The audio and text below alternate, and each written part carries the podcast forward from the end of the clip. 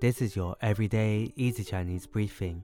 大家好，我是林老师，and in under five minutes every weekday, you'll learn a new word and how to use this word correctly in phrases and sentences.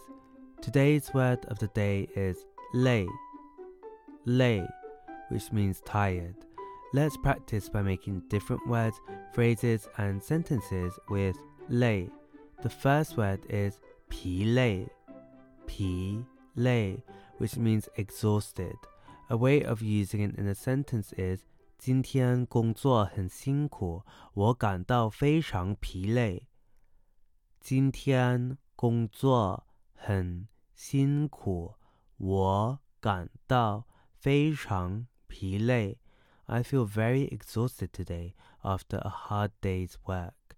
Another word we can create with 累 is 累赘 累赘. This means burden.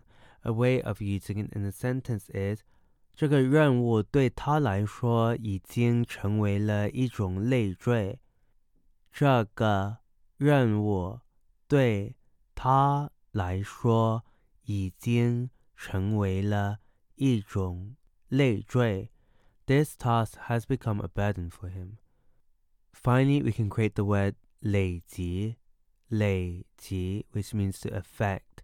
Lei actually has another tone which is in the third tone. A way of using it in a sentence is 这次事故不仅对公司造成了损失，还累及了整个行业。这次事故不仅对公司造成了损失，还累及了。 整个行业. This accident not only caused losses to the company, but also affected the entire industry.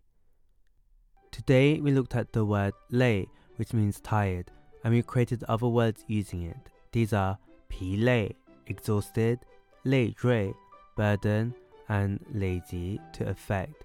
To see this podcast transcript, please head over to the forum section of our website www everydayeasychinese.com, where you can find even more free Chinese language resources. See you again soon for more practice.